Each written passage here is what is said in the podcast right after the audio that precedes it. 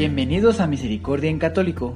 La finalidad de este podcast es compartirte la insondable misericordia de nuestro Señor Jesucristo, apoyándonos de literatura de santos como la biografía y diario de Santa Faustina, testimonios, temas para poner en práctica día a día para el crecimiento a la devoción de la Divina Misericordia. Comenzamos. Jesús, yo confío en ti. Bienvenidos a Misericordia en Católico, ya sea que lo estés escuchando a través de alguna plataforma de podcast o a través del canal de YouTube, pues bienvenido, bienvenido querido hermano, querido hermana, queridos hijos de Dios. Vamos a continuar con el diario de Santa María Faustina Kowalska. La última vez terminamos el numeral 112 en donde más o menos nos iba ella eh, escribiendo algunas situaciones con relación a, a confesarse con el confesor, con un guía espiritual, ¿verdad? Entonces, pues el día de hoy vamos a, a continuar, ¿verdad? Este simplemente es una eh, el numeral número 113. Así que les voy a leer el último párrafo del numeral 112. Con esta manera la intención es tener una eh, consecución, una, un, un enlace para no perder, digamos, la trayectoria. Entonces comenzamos. Pero esto sucedió solo desde el momento en que todas estas gracias estaban bajo el juicio del confesor con discernimiento, instruido y con experiencia. Ahora sé cómo comportarme en ciertos casos. Y deseo nuevamente decir tres palabras al alma que desea decididamente tender hacia la santidad y obtener frutos, es decir, provechos de la confesión. La primera, total sinceridad y apertura. El más santo y más sabio confesor no puede infundir por la fuerza en el alma lo que él desea si el alma no es sincera y abierta. El alma insincera, cerrada, se expone a un gran peligro en la vida espiritual. Y el Señor Jesús mismo no se ofrece tal alma de modo superior porque sabe que ella no sacaría ningún provecho de estas gracias particulares. La segunda palabra, la humildad. El alma no saca el debido provecho del sacramento de la confesión si no es humilde. La soberbia mantiene al alma en la oscuridad.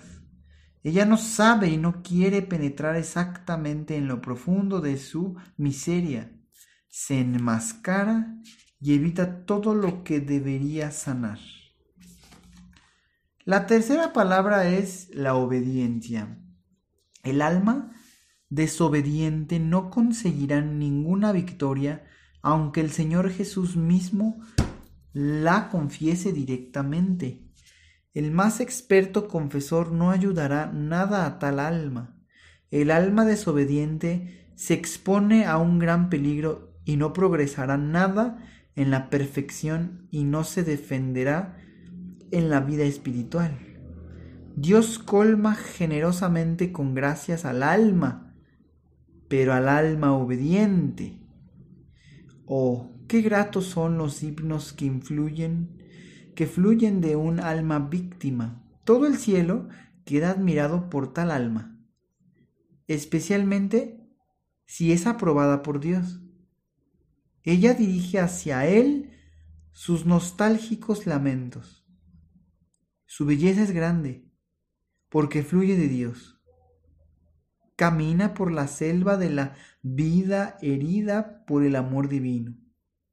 Toca la tierra con un solo pie. El alma al salir de aquellos tormentos es profundamente humilde.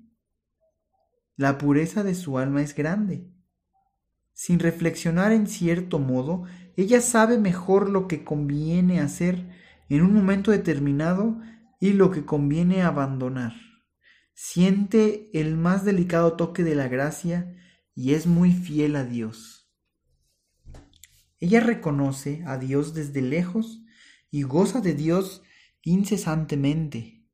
En muy poco tiempo descubre a Dios en las almas de otras personas y en general en su alrededor. El alma es purificada por Dios mismo. Dios, como puro, es espíritu. Introduce al alma en la vida puramente espiritual. Dios mismo primero preparó y purificó a esta alma, es decir, la hizo capaz para una estrecha convivencia con Él. De modo espiritual, ella está en la comunión con el Señor en un descanso de amor.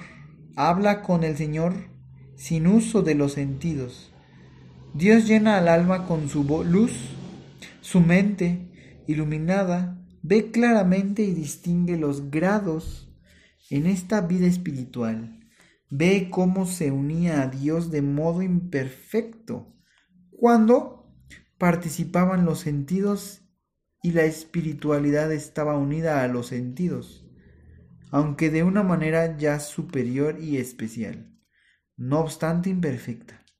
Existe la unión con el Señor superior y más perfecta, es decir, la intelectual. Aquí el alma se ve más protegida de las ilusiones. Su espiritualidad es más profunda y más pura. En una vida donde intervienen los sentidos, uno está más expuesto a las ilusiones. Debería ser mayor la prudencia de ella misma, del alma y de los confesores. Hay momentos en los cuales Dios introduce al alma en el estado puramente espiritual. Los sentidos se apagan y están como muertos. El alma está unida a Dios de manera más íntima posible. Está sumergida en la divinidad. Su conocimiento es total y perfecto, no parcial como antes, sino general y completo. Se deleita en ello, pero quiero hablar todavía de los momentos de la prueba. En tales momentos es necesario que los confesores tengan paciencia con esa alma, pero la mayor paciencia la debe tener el alma consigo misma. Oh Dios, Tú sabes lo que experimenta mi alma al recordar aquellos tormentos. Más de una vez me he extrañado de que los ángeles y los santos queden silenciosos cuando un alma soporta semejantes sufrimientos. Sin embargo, ellos nos aman muy especialmente en tales momentos. Más de una vez mi alma gritó hacia Dios, como un niño pequeño, grita con todas sus fuerzas cuando la madre tapa su rostro y él no la puede reconocer. Oh Jesús mío, por esas pruebas de amor se gloria y honra a ti. Tu misericordia es grande e inconcebible. Oh Señor, todos tus proyectos respecto a mi alma están llenos de tu misericordia. Recordaré aquí que los que conviven con tal persona no deben agregar sufrimientos exteriores, ya que de verdad cuando el alma tiene el cáliz lleno hasta el borde, a veces justamente esta gota que nosotros agregamos a su cáliz será aquella que sobra y rebosará el cáliz de la amargura. ¿Y quién responde por aquella alma? Guardémonos de agregar sufrimientos a los demás, porque eso no agrada al Señor. Si las hermanas o las superioras supieran o sospecharan que el alma dada está soportando esas pruebas, y a pesar de eso por su parte le agregan sufrimientos, pecaría mortalmente y Dios mismo perdería por esta alma. Dios mismo pediría por esta alma. No hablo aquí de los casos que por su naturaleza son pecados, sino que hablo de algunos que en otro momento serían pecado. Tengamos cuidado de tener a aquellas almas sobre nuestras conciencia. Es un gran defecto de la vida religiosa y de la vida en general que, al ver a un alma en sufrimiento, siempre se tiene ganas de agregarle aún más. No hablo de todos, pero sí existen. Nos permitimos hacer juicios de todo tipo y hablamos allí donde muchas veces no deberíamos repetirlo. Pues bien, queridos hermanos, el día de hoy hemos terminado hasta el numeral 117 y yo veo que qué grandes regalos nos manda Dios a través de Santa Faustina. En primer lugar, pues nos permite de una manera, yo le llamo aprendizaje gratuito, porque estamos aprendiendo sobre, mm, podríamos decirlo, estrategias, ideas, que con tan solo leerlo nos podemos enriquecer. Santa Faustina no lo, no lo pudo leer, ella tuvo que vivirlo, sufrirlo para aprenderlo. Y Dios nos regala estos aprendizajes a través de los santos, no nada más de Santa Faustina, de a través de los santos, de la vida de los santos es importante leerla. Y no nada más leerla, sino imitarla. Cada vez que escuchen estos audios, intenten poner en práctica. Yo también intento poner en práctica lo que aquí está. Y créanme que con esto se solucionan muchas de las situaciones que actualmente podemos tener. Y bueno, ¿con qué termina Santa Faustina? Eso es algo que creo que puede ser posible que, que sí pase, por lo menos a mí me pasa, que cuando sucede una situación, ¿verdad? Y un, el prójimo ya está sufriendo, hay veces que inclusive yo llego y descargo mi molestia en el prójimo, diciéndole, pues las cosas depende del tema, ¿verdad? y por qué y cómo fue posible. Entonces estas cosas es importante recordar. El cáliz que ya está viviendo la persona ya es suficientemente grande. Tal vez en otro momento, tal vez lo digo porque ni siquiera estoy seguro, pueda ser importante mencionarle en otro momento que el cáliz que esté viviendo tal vez ya haya sido superado comentarle yo eh, a mejor un punto de vista, sobre todo cuando es de manera para construir algo mejor en aquel prójimo, pero no en aquel momento donde la prueba ya está siendo vivida.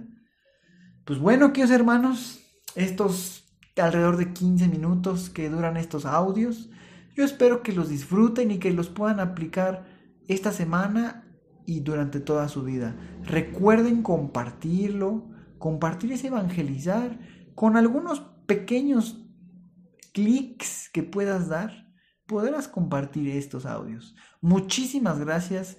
Primeramente Dios, sigamos trayendo contenido a este, eh, pues digamos, programa de misericordia en católico. Que Dios los bendiga. Hasta pronto.